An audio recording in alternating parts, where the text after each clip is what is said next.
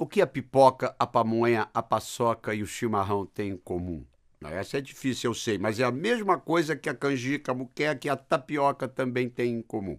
Quer uma dica? O nome paçoca, o doce à base de amendoim, vem do tupi poçoca, que quer dizer esmigalhada. Pipoca também vem do tupi, formada pela junção de pira, que quer dizer pele, e poca, que é estourar. Se você ainda não adivinhou, vai aqui a resposta.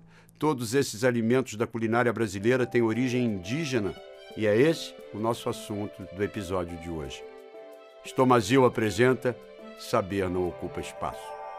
Quando os portugueses chegaram aqui com suas caravelas, porque eles não descobriram nada, já tinha gente aqui, um número de 3 a 5 milhões de indígenas habitavam essas terras, divididos entre mil povos diferentes. Os primeiros povos originários que os portugueses encontraram eram de tribos que viviam na costa litorânea, como os tamoios, guaranis, tupiniquins e tabajaras. Muitas outras tribos que viviam no Planalto Central, perto das nascentes de córregos e rios, como os Timbira, Aimorés, Goitacazes, Carijós, Carajás, Bororóis e Botocudos, só encontrariam os colonizadores no século XVII, quando estes chegaram ao interior do país. A povoação do período pré-cabralino, ou seja, antes da chegada de Pedro Álvares Cabral, teria começado 50 ou 60 mil anos antes. Evidências arqueológicas mostram que a presença humana no Brasil data de 12 mil anos. Durante todos esses milênios, os povos indígenas, em suas diferentes tribos,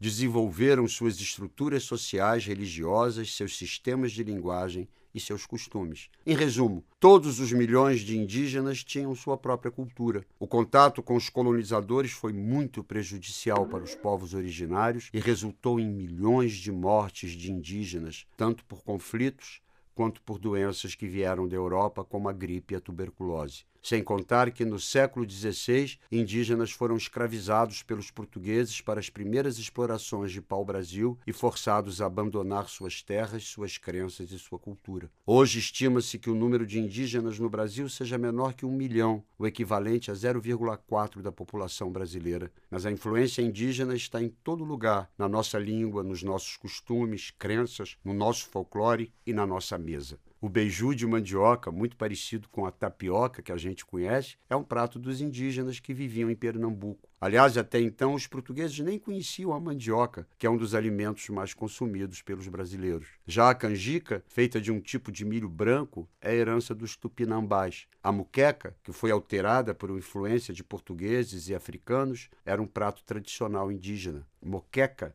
vem de poqueca, em tupi, quer dizer assado de peixe, e vai muito bem com pirão. A pipoca, famosa no mundo inteiro, tem origem nos índios da América e, curiosamente, já foi usada como adereço corporal e adorno para os cabelos. Os indígenas também nos apresentaram a pamonha, o açaí, o guaraná, as pimentas e muitas, muitas frutas, sem contar os palmitos, cocos e castanhas. E, para surpresa de muita gente, o chimarrão também é de origem indígena. A Ilex paraguariensis, nome científico da planta erva mate, era usada pelos indígenas para fazer infusões, tanto para revigorar como para esquentar. No Rio Grande do Sul, o chimarrão chegou através dos índios guaranis, que faziam a infusão da erva em uma cabaça e a sorviam por uma bomba feita de taquara chamada taquapi. O Brasil é de fato um grande caldeirão de etnias, culturas e histórias que precisam ser conhecidas, aprendidas e reverenciadas. O que nos faz ricos